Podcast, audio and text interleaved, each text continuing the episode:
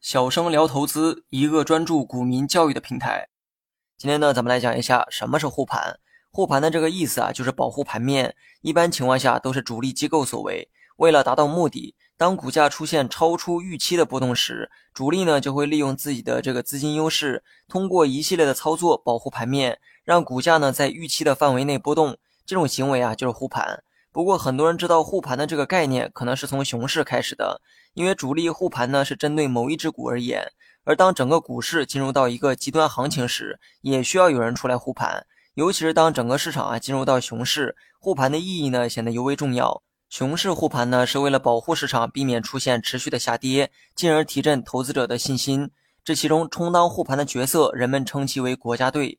他们呢也是市场主力的一部分，同时呢也是市场中的投资者。只不过不同于我们所了解的这个主力机构，他们的背后啊，往往呢都有着国家背景，所以呢把这部分投资者称为国家队，而他们的身份主要是养老基金、中央汇金、社保基金等等哈。很显然呢，这是一笔资金量庞大且受国家统一管理的资金。这些资金啊，如果只是闲置，将造成极大的资源浪费。所以呢，他们也会不同程度的流入到股市，寻求投资收益。当股市进入到熊市。很多时候的下跌啊，都是由市场的恐慌情绪所导致的，而连续下跌又会持续引发市场的恐慌，从此呢进入到一个恶性循环。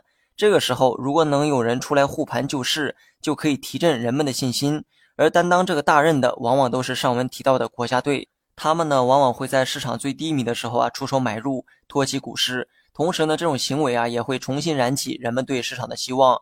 股市呢是经济的晴雨表，而经济波动是一个周而复始的过程，所以呢不存在永远的牛市或者是永远的熊市。正是有这一点啊作为支撑，国家队在熊市护盘的时候，你也不用怕它被套，因为等牛市到来的时候，它也会用相反的方式护盘，也就是将熊市买的股票在牛市中卖掉，这就完成了一轮循环，同时呢抑制了可能出现的市场过热现象。其目的啊是希望市场能出现长期的慢牛，而不是短期的疯牛。好了，本期节目就到这里，详细内容你也可以在节目下方查看文字稿件。